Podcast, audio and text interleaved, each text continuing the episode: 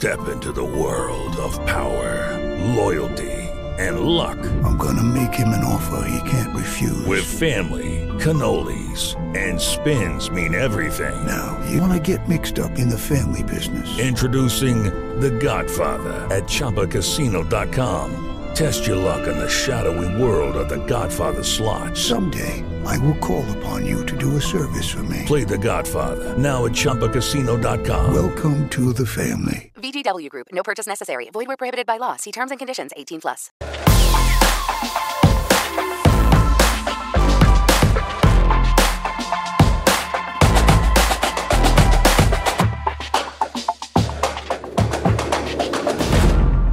Bueno amigos, bienvenidos. Ya estamos de vuelta. Hacía tiempo eh, que os había prometido el, volver a retomar este Insight con Joshua Beloki en, el YouTube de, de Ciclismo a Fondo. Fijaros, hemos tenido de todo, ¿eh? pero sobre todo lo que hemos tenido es un tour apasionante, un tour que hemos vivido, que hemos comentado y sobre todo que hemos, que hemos disfrutado. Hemos disfrutado desde fuera, como aficionado, hemos tenido la oportunidad en estas citas, tanto clásicas San Sebastián como Guecho, de poder hablar eh, de manera ya directa con muchos de, los profesionales y sobre todo un cierre, digamos, de fin de semana brutal con ese Tour de Francia femenino, con esa victoria de Daniel Van Bleuten. Desde aquí, pues nuestra felicitación tanto a ella como, como al Team Movistar, que, que bueno, que yo creo que es muy bueno para el ciclismo femenino que el Tour vuelva a resurgir. Yo soy de los que pienso que el Tour ya existía. Yo me acuerdo de María Canin, yo me acuerdo de, de, de Gianni Longo y yo me acuerdo sobre todo de una Joanes o arriba que, que desde luego que todos vimos crecer y que, y que, nos dio tantísimo, tantísimo. O sea que a tope con el ciclismo femenino, pero también que no se nos olvide que en la historia ya está marcado el ciclismo femenino desde hace mucho, mucho tiempo. Hablábamos del Tour y sobre todo tenemos que eh, ensalzar esa, esa figura de, de. No sé, Vingegaard, Vinego, no sé cómo decirlo. Yo creo que en breve nos van a decir cómo, cómo se, se, pronuncia, porque yo pensaba que lo había aprendido todo en este Tour de Francia con respecto a, lo que a Dinamarca refiere y, me da la sensación que, igual no lo, sé todo. Para ello quería que, me acompañase hoy un técnico técnico del equipo, del equipo, del equipo Jumbo, un amigo desde hace ya muchísimos, muchísimos años, alguien que tuvo algo bastante que ver en mi trayectoria deportiva y que hoy es el día pues, que, seguimos teniendo ese, contacto y siempre de manera muy constructiva. Johnny Berry, ¿qué tal? Racha León. Racha León, bien, bien, todo bien por aquí. ¿Dónde te pillo? O sea, ¿Ese puente de allá atrás es el puente donde esperábamos viento en Dinamarca? O... Este en concreto creo que es el de San Francisco, pero bueno, es por simplemente para que, para que tenga un, un fondo más o menos así agradable, digamos, porque, porque me gusta verlo, me, me trae buenos recuerdos y, y, bueno, sin más, no, no, tiene, no tiene ninguna significatividad porque estar estoy en Bilbao ahora mismo. Bueno, John, creo que te tenemos que dar la enhorabuena públicamente, ¿no? Por lo menos por la parte que te, que te toca un buen trabajo de Jumbo en este Tour de Francia. Bueno, pues muchísimas gracias. Eh, al fin y al cabo, bueno, pues la participación de un técnico entre tantos de los que somos dentro del equipo, pues es una aportación, entiendo yo, que, que, que, que pequeña, eh, ínfima prácticamente pero lógicamente trabajamos para conseguir la victoria y cuando se consigue, pues, pues, pues sabe muy bien y, hay que disfrutarla porque son escasas. Yo recuerdo una conversación que tuvimos no muchos días antes del Tour de Francia y donde tenéis un cierto convencimiento de que las cosas se podían hacer bien. Eh, hacer bien quizás de ningún momento se atisbaba euforia, pero sí que, que el equipo iba, iba convencido. Eh, no sé si te pido un titular o qué, pero las cosas han salido como tenéis pensadas. Eh, las cosas, sí, en líneas generales han salido como teníamos pensadas. Ha habido algunas variaciones eh, dentro de la propia carrera, fruto de, pues, de, los cambios y las variables en el, día a día, pero en general el marco general se ha, se ha cumplido en, en líneas generales. O de alguna manera eh, tampoco creo que fuera ningún secreto. Yo creo que cuando los medios de ciclismo generalistas hablaban de, cuáles eran las opciones de victoria al Tour, pues todo el mundo decía lo mismo. Pues está por una parte está eh, Poacar y luego eh, por el otro lado está el, equipo Jumbo. Eh, ¿Por qué se decía equipo? Pues porque evidentemente no, estaba perfectamente claro en aquel momento quién iba a tener la capacidad de poder disputárselo y quién iba a estar en mejor posición para ello. Al final ha sido, por lances de la carrera, ha sido Jonas, pero, pero quizá podrían haber salido las cosas de, alguna otra manera. En aquel momento no estaba previsto. Luego la carrera pues pone a cada uno en su sitio. Vinego, Vinegar. Me has dicho Jonas, dime algo más, que quiero salir de dudas. Bueno, nosotros en el equipo me imagino que como estamos también gente de muchas nacionalidades, yo creo que cada uno le más una manera distinta. Claro, cuando nos referimos a él, estamos hablando con él, siempre es, Jonas, no, no, no, no le mencionamos por el apellido, ¿no? Pero eh, cuando yo oigo que eh, de alguna manera alguien de Dinamarca eh, lo pronuncia, a mí me resulta complicado el, el imitarlo, pues o algo por el estilo. O sea, las dos A se transformarían en una especie de O oclusiva, por así decir, y, sí que marcan la, primera G, Vinge, o sea, Vingegaard no le llama a nadie hasta donde yo sé, pero Vingegaard sí que le llama a bastante gente, sobre todo cuando le hablan con periodistas eh, daneses y etc., ¿no? que se supone que son los que lo pronuncian mejor. Utilizamos esas dos O, pero yo creo que ese O de exclamación eh, se ha refrendado en la carretera, ¿no? Yo creo que eh, sobre todo lo que ha dejado es un pozo importante, y yo creo que estarás conmigo en, que el mensaje que ha mandado, eh, ese mensaje de ah, no hablado, digamos, de gestos, ¿no? que, ha dejado es de, de, muchísima solidez. Yo creo que lo que ha demostrado, independientemente de haber conseguido como se ha conseguido el Tour de Francia con esa labor en equipo, con esas genialidades que después todos hablaremos, incluso esos roles, ¿no? que quiero hablar contigo de ese, además episodio Roglic, eh, creo que lo que ha dejado es que en total silencio, sin hacer ruido, estando donde tenía que estar, ha conseguido la victoria. ¿Crees que ese es lo ahora mismo el arma más fuerte que tiene, que tiene Jonas? Hombre, pues, pues quizá, quizás sí y haya servido hasta este, hasta este momento, ¿no? Porque quien más que menos albergaba o albergábamos la duda de si iba a ser capaz de, derrocar finalmente a, a Tadek, ¿no? como sí que lo ha hecho. Eh, ahora que ya es capaz de hacerlo, eh, es lo que sucede y creo que tú también lo habrás vivido como ciclista. ¿no? Eh, lo haces una vez, pero claro, luego los demás toman medidas también al respecto. Entonces, cara al año que viene, todo el mundo va a entender que es un ciclista rocoso, correoso, que se defiende, que ataca y, que seguramente sea un mal rival, ¿no? visto, desde, visto desde fuera, porque ya ha demostrado que tiene pocos, pocos puntos débiles, eh, se maneja bien en crono, se maneja bien en, en, su vida, obviamente, y luego pues tampoco es una persona que se despiste demasiado en el pelotón o que no sepa rodar o que no sepa protegerse de la, de la manera que sea necesaria. Hemos dicho que es poco proclive a, a caídas, al menos hasta ahora lo ha sido. Entonces, eh, bueno, sí, yo creo que se ha, desvelado como, ciclista válido, eh, poderoso y que de alguna manera es lógicamente es el, claro aspirante a la, victoria el año que viene eh, incluso con más medida de lo que lo era hasta ahora, ¿no? porque quizás hasta ahora pues, surgía la duda, bueno, sí hizo segundo, pero del segundo al primero hay mucha diferencia. Bueno, pues ahora ya ha ganado y el año que viene, pues quien más, quien menos tendrá que contar con él para las estadísticas. Es, un ciclista tal y como se ve, completo y, es, un, es un mal adversario, seguramente.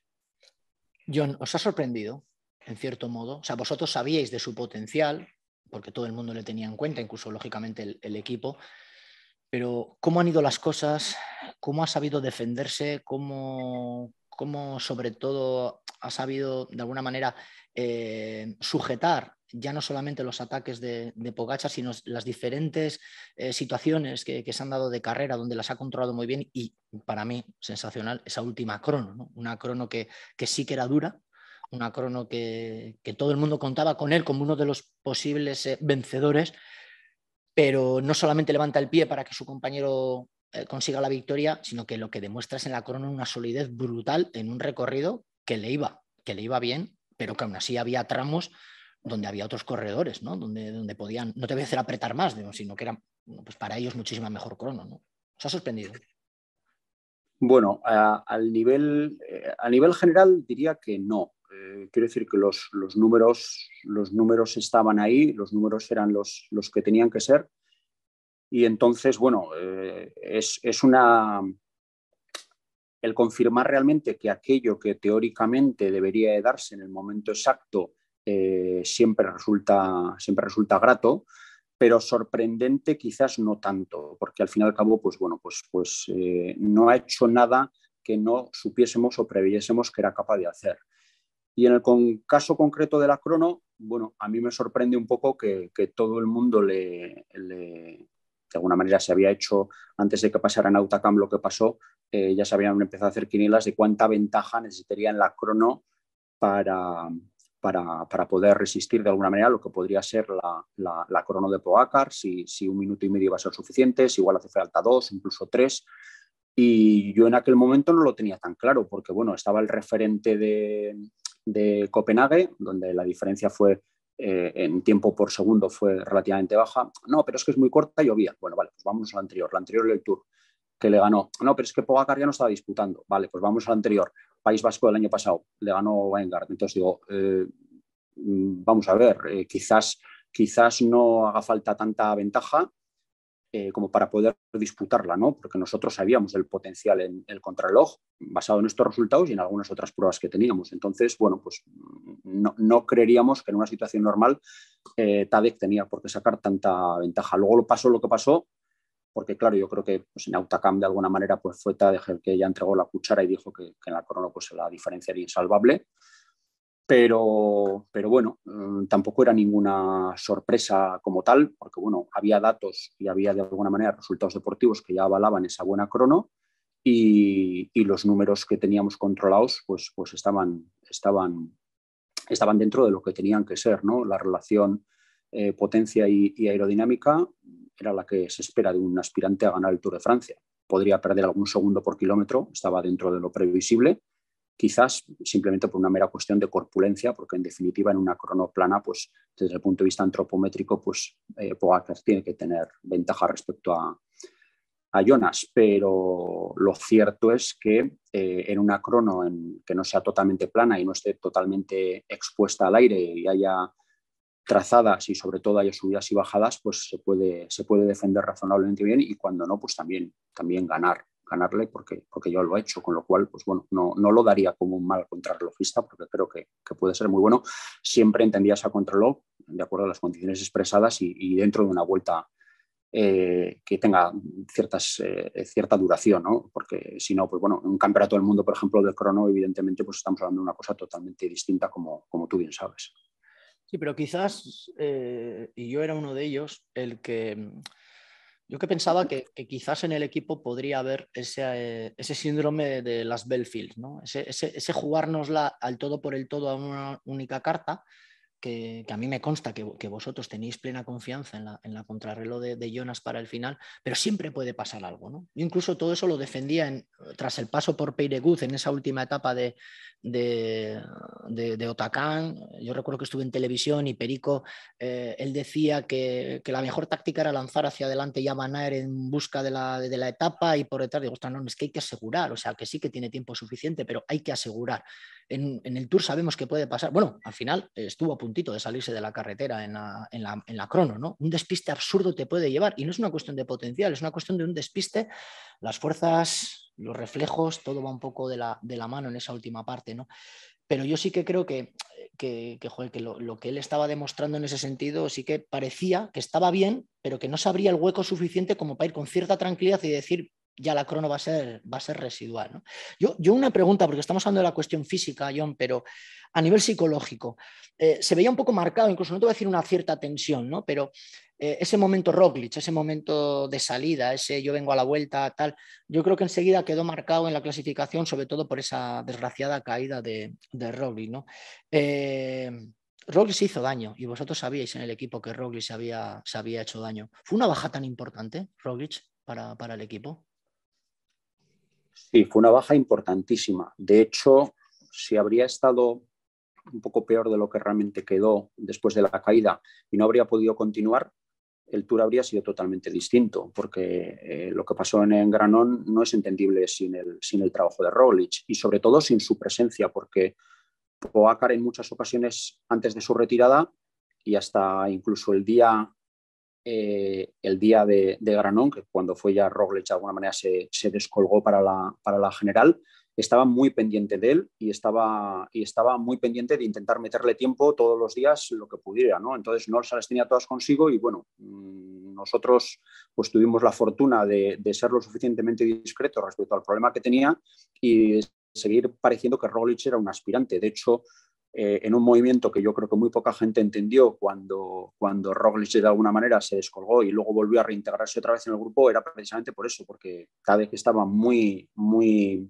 por así decirlo, eh, sensibilizado respecto a su presencia y, por así decirlo, le molestaba y lo consideraba como un rival directo. Entonces lo intentamos alargar la vida artificialmente tanto como se pudo y más. Y cuando ya se vio que no había, mm, por así decirlo, ninguna forma de aprovechar la circunstancia o que ya no era cuestión de que Arnold hiciese nada, porque en aquel momento ya se veía claro que no constituía una amenaza y, que el efecto miedo que podía generarle a, a pues había, había desaparecido, pues en ese momento, de alguna manera, pues optó por la retirada porque en definitiva estaba sufriendo, estaba sufriendo mucho y estaba sufriendo muy en silencio encima. Entonces, pues bueno, pues se comprometía parte del calendario venidero y, bueno, y, también de alguna manera es lógico, estás en el tour y estás en el punto y mira todo el mundo, pues mucha gente entendió que aquello era una especie de machada, pero claro, nosotros que teníamos de alguna manera ya las herramientas de diagnóstico en la mano y, que sabías que aquello era más grave de lo que podría parecer inicialmente, pues, pues, pues, pues no es que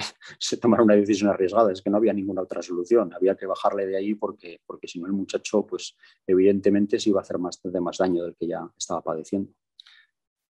John, defíneme a Bud Banner. Bueno, pues, pues es un poco como, como se le ve desde fuera. Es, es, es un, es una persona que está especialmente dotada para la bicicleta, y hablo de la bicicleta en general. Mm, creo que le gusta mucho el ciclismo de competición, con todo lo que ello conlleva, porque tú probablemente incluso en mayor grado que yo has conocido ciclistas que pues, podían tener una serie de características para la bicicleta que eran, que eran fantásticas, pero pero que quizá había otras eh, que para el ciclismo no valdrían. ¿no? Entonces tú puedes ser una persona perfectamente adaptada a tu bicicleta y puedes ir muy rápido en tu bicicleta, pero luego otra cosa es cuando te están mirando un montón de ojos alrededor tuyo y todo el mundo está esperando que hagas o que no hagas o que dejes de hacer. Pues eso es curioso, porque eso es un fenómeno que en el deporte de alguna manera sirve para empequeñecer a algunos deportistas que sobre el papel tendrían potencial para ser muy grandes, pero que luego, por una razón o por otra, no acaban de brillar y a otros les saca un brillo terrible, porque, porque eh, es una persona que le gusta competir, o sea, ese disfruta en las carreras y se lo pasa muy bien, con todo el sufrimiento que ello conlleva y, todo lo mal, mm, está ansioso por montarse encima de la bicicleta y empezar en las carreras. Y no es que sea un tío especialmente, mm, ni muchísimo menos eh, baguete entrenando, pero ves que, a lo que le gusta es correr en bicicleta y gusta ganar a los demás. Y se pica muy fácil y le gusta mucho picarse y le gusta que se piquen con él. Y evidentemente, pues eso es un valor que, que no se puede impostar de ninguna manera. O lo tienes o, o, no lo tienes, ¿no? Y yo creo que eso le da, pues de alguna manera, esa, esa especie de, de simpatía que todo el mundo le tiene o esa admiración ¿no? que genera todo el mundo a la hora de decir, pues que este no se cansa, es que ataca. Y, y yo creo que radica en eso. Por supuesto, no creo que haya que Hello, it is Ryan, and we could all use an extra bright spot in our day, couldn't we? Just to make up for things like sitting in traffic, doing the dishes, counting your steps, you know, all the mundane stuff. That is why I'm such a big fan of Chumba Casino. Chumba Casino has all your favorite social casino style games that you can play for free anytime, anywhere with daily bonuses. That should brighten your day a little. Actually, a lot. So sign up now at chumbacasino.com. That's chumbacasino.com. No purchase necessary. prohibited by law. See terms and conditions 18 Dejar de lado que tiene unas cualidades físicas absolutamente, pues bueno, pues, pues excepcionales, ¿no? Y, y, también alguna que otra pequeña limitación, ¿no? De la cual también podríamos hablar. Pero, pero, lógicamente tiene unas facilidades. Pero no creo que sea superdotado por esas facultades, sino lo que me parece que lo que hace el valor diferenciador es precisamente esa otra característica, el que le gustan las carreras de bicis. Mm. Y, este perfil, mm, salvando las diferencias, porque los caracteres son francamente distintos, se lo encuentras a gente muy puntualmente. ¿no? El referente quizá cercano que podríamos encontrar podría ser Alejandro Valverde. ¿no? Les gusta correr carreras en bicicleta, les gusta ganar y no les gusta perder.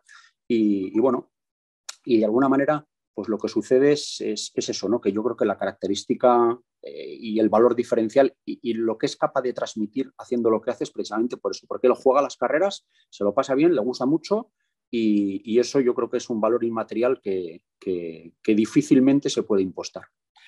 Yo hay una cosa que quiero ensalzar del tema Banner y lógicamente esto lo hablo desde el punto de vista pues, totalmente aficionado y, sin ningún tipo además de... Ah, no sé, ¿no? De, ensalzar valores porque el tío me pueda caer bien o me pueda caer mal, ¿no? Yo, yo sobre todo hablo de esa labor en equipo. eh, tú estás hablando de, alguien que le gusta correr, que le gusta eh, medirse a los demás, que le gusta ganar. Normalmente, normalmente ese tipo de perfil suele ser gente que después en la labor del equipo, no te voy a decir que sea difícil de enderezar, pero sí que de alguna manera siempre intenta ver su, beneficio en la, en la jugada. ¿no? Yo creo que para mí nos ha ganado por completo viéndole arrancar a 180 o viéndole en esa última etapa de Pirineos arrancar de salida en el kilómetro cero cuando prácticamente el 60% de la, del pelotón se estaba santiguando para que nadie se moviese, ¿no? después de lo que habían sufrido la víspera. ¿no? Eh, lo vimos con Kiato, lo hemos visto eh, con Van Barle, lo hemos visto con Geraint Thomas, lo hemos visto, sobre todo lo vimos en, su época con, con Ines, por aquel entonces Sky, cuando esos roles diferentes que había, hablamos de gente campeona del mundo, campeona de contrarreloj, tal, eh, todos trabajaban por, en este caso sobre todo se vio con Christopher Froome, ¿no? Eh, vosotros también lo habéis conseguido ahora, ¿no? verle a Laporte cómo, cómo ha trabajado, verle a, a Van Aert, verle a Kuss, cada uno tener su sitio, pero sobre todo a él. Eh, con ese ímpetu, con esas ganas de ir hacia adelante, con ese sprinto y, tengo de sobra ganado el mayor de la regularidad y me vuelvo loco por intentar ganar la etapa, pero si tengo que esperar y reviento. O sea, ese es el verdadero valor y yo creo que, eso es lo que verdaderamente ha tocado a la gente. No sé tú si, lo opina, si opinas lo mismo como aficionado ya, ¿eh? ya no te hablo como técnico. ¿eh? Sí, es posible que sí. Creo que la imagen que se ha dado de coordinación dentro del equipo creo que ha sido buena. Eh, se han podido cometer errores y esos, pues de alguna manera, eh, lógicamente, pues se tendrán que solventar cara a, carreras venideras. Pero, pero sí, eh, la filosofía de alguna manera que, que, Jumbo en este caso impregna a todos los corredores y sobre todo a los corredores que van a las carreras que son más, más, más importantes para el equipo dentro del calendario es precisamente eso, que bueno, nosotros entendemos que aquí cada uno puede querer o no querer su minuto de, gloria, pero, pero, hemos venido por un objetivo común, ¿no? el, lema del equipo, que es el Summer Winnen, eh, ganamos todos, no es una pegatina para llevar en el autobús y ya está, es, es, algo que realmente impregna la filosofía de ese equipo. Y desde hace muchísimos años, cuando éramos eh, Loto Jumbo, que, prácticamente era un equipo de, un nivel deportivo casi inexistente para el gran público, porque a duras penas conseguíamos disputar etapas en las vueltas grandes y bueno, era un proyecto que, era realmente modesto, ¿no? Después de lo que, de lo que había sido la época de Rabobank. Eh, eso ya estaba ahí, eso ya estaba ahí. Y, de alguna manera yo creo que es algo que está muy metido dentro de lo que son las partes directoras del, equipo, sobre todo en la, en la figura de, de Merin Zeman, que de alguna manera es uno de los responsables de, todo esto, y, lo tiene muy claro. El, ciclismo es un deporte de equipo, se tiene que constituir como tal. Luego, cómo manejas las piezas para que eso suceda eh, puede ser de manera muy diferente. El Tour de, Jumbo de hace dos años y el Tour de este año no han tenido absolutamente nada que ver, pero sin embargo han sido dos labores de equipo eh, en, en, muy diferentes vertientes y versiones. ¿no? Y Aquí, pues de alguna manera, pues, pues los que no acaban de entender esa dinámica, los que no se acepta o lo que no aceptan de alguna manera el papel que, se les asigna y que no están de acuerdo con ello y sienten que, pues de alguna manera se está frenando su avance deportivo, creo que lo podrían hacer con un grado de libertad mayor, pues normalmente a todos ellos pues, pues se les dice, pues, pues aquí no, quizá en otros sitios sí, pero aquí no. Y, y de alguna manera eso ha sucedido en los últimos años porque ha habido corredores pues, que han decidido que esa filosofía no les, no les iba bien o no les gustaba y, se han ido a otros equipos pues, buscando otro tipo de rendimientos. ¿no? Me viene a la cabeza Tolhook, me viene a la cabeza Wilco Kelderman, me viene a la cabeza gente que ha salido de este equipo pudiendo haberse quedado, no sé si para ser mejor ciclista o peor de lo que es ahora mismo, pero bueno, eh, de alguna manera con, la impronta de, que si te vas del, del, del Jumbo, quizá pues en otros equipos puedes tener mayor grado de libertad o puedes tener más galones, si lo queremos ver así. Pero en definitiva, si te quedas aquí, ya sabes lo que hay. Hay días que te va a tener que tocar eh, remangarte y te va a tener que tocar tirar del, del, grupo. Por contra, también es cierto que a la mayoría de los corredores se les da la posibilidad de, de decir ¿no? a un, a un le dice, ¿que quieres ganar una etapa? Bueno, pues vamos a hacer porque tú ganas una etapa. Porque claro, en un momento dado, si tú tienes a alguien como Kus o tienes a alguien como Van Aert o tienes ese tipo de gregarios y en un momento dado no se sacian las necesidades que puedan tener de sentirse ellos de alguna manera eh, victoriosos también y de alguna manera pues explotar sus propias posibilidades, lógicamente eso es un run run que va dentro del corredor y que quizá un año no pasa nada porque hemos ganado el Tour, pero, pero ah, yo creo que hasta el mejor de los gregarios en un momento dado, pues, pues quisiera tener el momento de decir, oye, ¿y mi carrera cuando llega realmente? ¿no? O sea, yo creo que eso lo han vivido, lo ha vivido eh, gente como, como Kwiatkowski, con el cual no he tenido nunca posibilidades de trabajar y no, no podría decirlo porque no lo conozco tanto, pero sí otro tipo de corredores que, bueno, pues, pues, pues eh, han podido ser grandes, eh, grandes eh, coequipieres de, sus líderes, pero que luego siempre han tenido su momento de. Y yo creo que privarles de ese momento de es malo para ellos, es malo para el equipo y podría parecer que es mucho más sencillo. No, pues un régimen militar y aquí todos trabajando para el líder pero eso, ese régimen militar, trabajando con, personas que sienten, que, tienen sus propias ilusiones, que de alguna manera tienen que ser capaces de poder manifestar qué se ven haciendo y qué no se ven haciendo, eh, tiene un recorrido relativamente limitado, quizás. John, ¿en todo esto podíamos meter el episodio Tundumolán?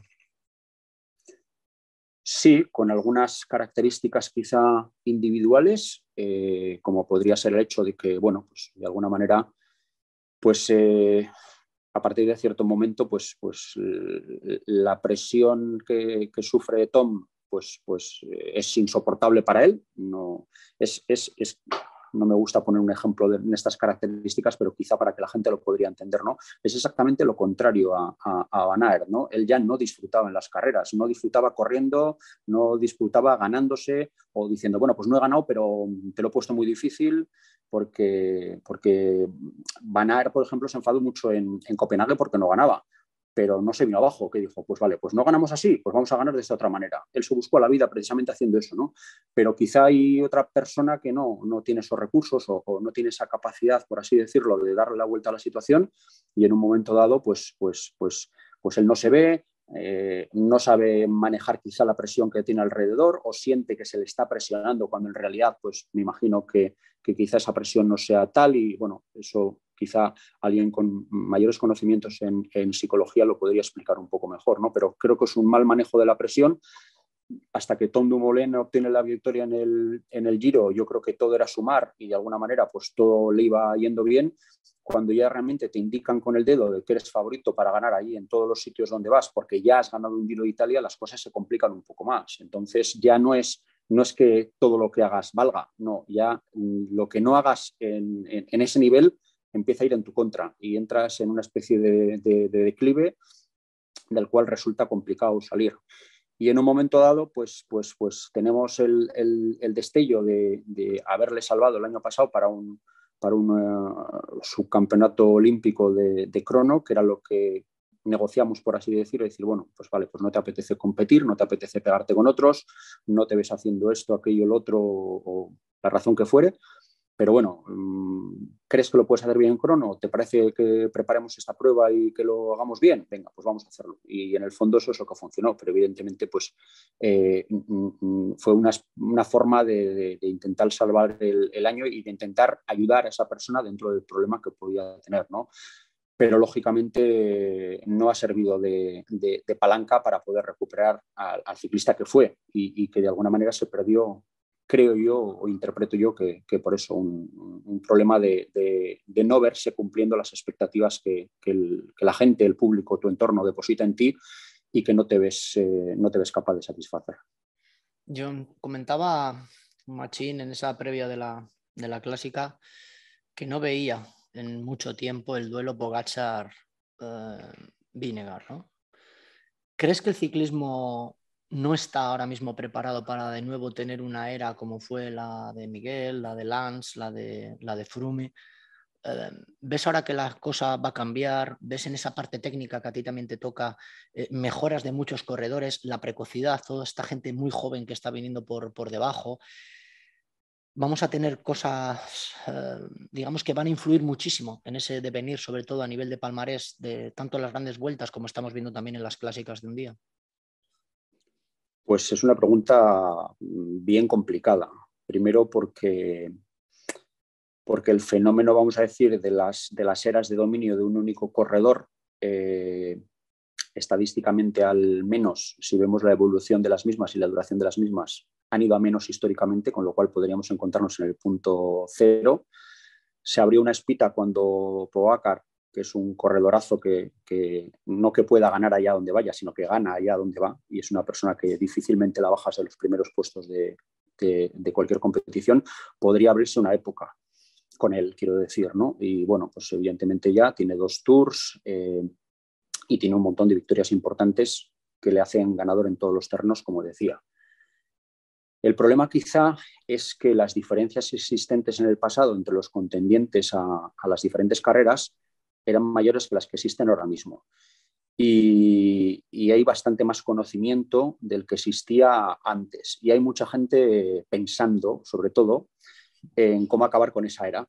Porque, porque antes, pues, pues, pues quizá el, problema es que, no tenían los elementos de juicio suficientes como para saber, bueno, ¿y, cómo le quitamos el, el Tour Indurain? ¿no? Pues, pues igual no había los elementos ni los conocimientos ni las posibilidades de poder hacerlo, ¿no? Pero hoy en día, hoy en día hay mucha gente trabajando en los equipos que se dedican o que nos pagan de alguna manera por, por, pensar y por intentar limar esas diferencias de la, de la, manera que sea posible.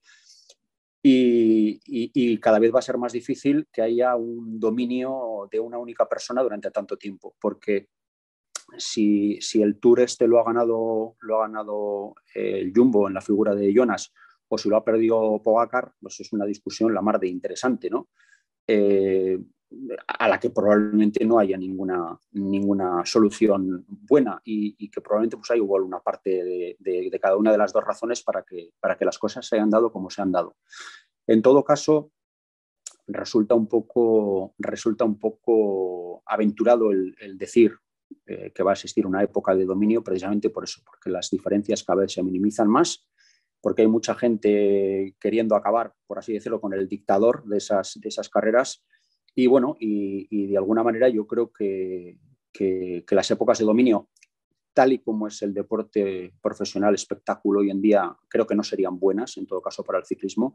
Y lo que realmente le puede dar interés al, al fenómeno global es la alternancia y sobre todo la incertidumbre de, eh, de lo inesperado, sobre todo, ¿no? Porque a veces cuando hablamos de la alternancia y hablamos de la igualdad en el ciclismo, hemos visto en los últimos años carreras en las cuales pues, hay cinco corredores entre los no sé cuántos primeros. Eh, ojo, que haya igualdad en, el cronómetro no quiere decir que esa igualdad luego se transmita perfectamente bien al público, porque realmente aquí lo que todo el mundo está esperando es la voltereta, ¿no? Es lo que sucede, lo que sucede eh, sin que nadie de alguna manera de crédito o entienda perfectamente qué es lo que está sucediendo en ese momento. ¿no? Lo que pasa es que luego se invierte, porque claro, la voltereta hay que darla para el otro lado. Entonces, eh, yo creo que eso es lo que va a impedir que vaya una, era, y me apoyo un poco en la, en la, tendencia histórica de lo que han durado las, las grandes dominaciones, y, creo, y creo que, en este caso, pues bueno, pues eh, no sé si el, si el, duelo simplemente va a ser entre, en el tour entre, ni siquiera en el tour entre, entre Jonas y, y Puede haber otros actores que aparezcan. El, fenómeno de la precocidad está ahí. Hemos visto a, Ayuso ganar una carrera como Gecho con, con 19 años debutando en ella y está claro que, bueno, que, nuevos actores van a llamar a la puerta y, van a poner las cosas muy, muy difíciles a los que hasta ahora ya han ganado y, pretendan seguir ganando. Entonces, bueno, eso creo que puede ser muy bueno para el ciclismo.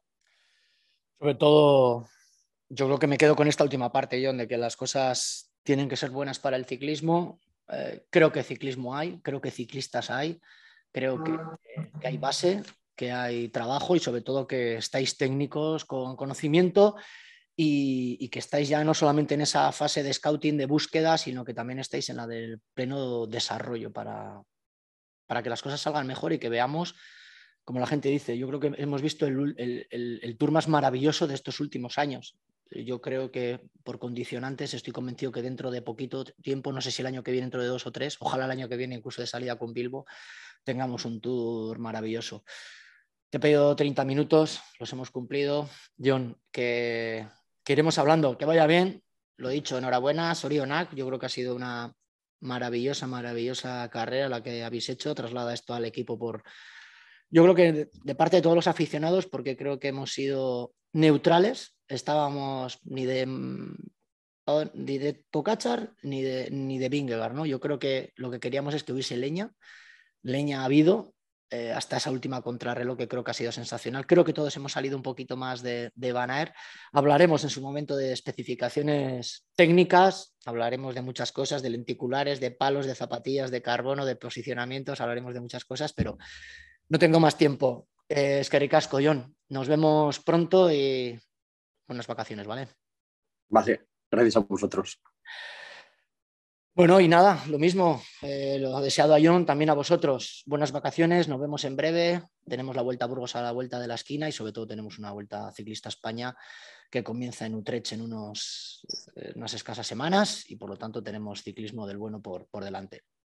O sea, os he hecho esperar, ya estamos aquí, hoy con una charla chula. Espero que la, la siguiente sea igual de interesante. Nos vemos, un abrazo, agur.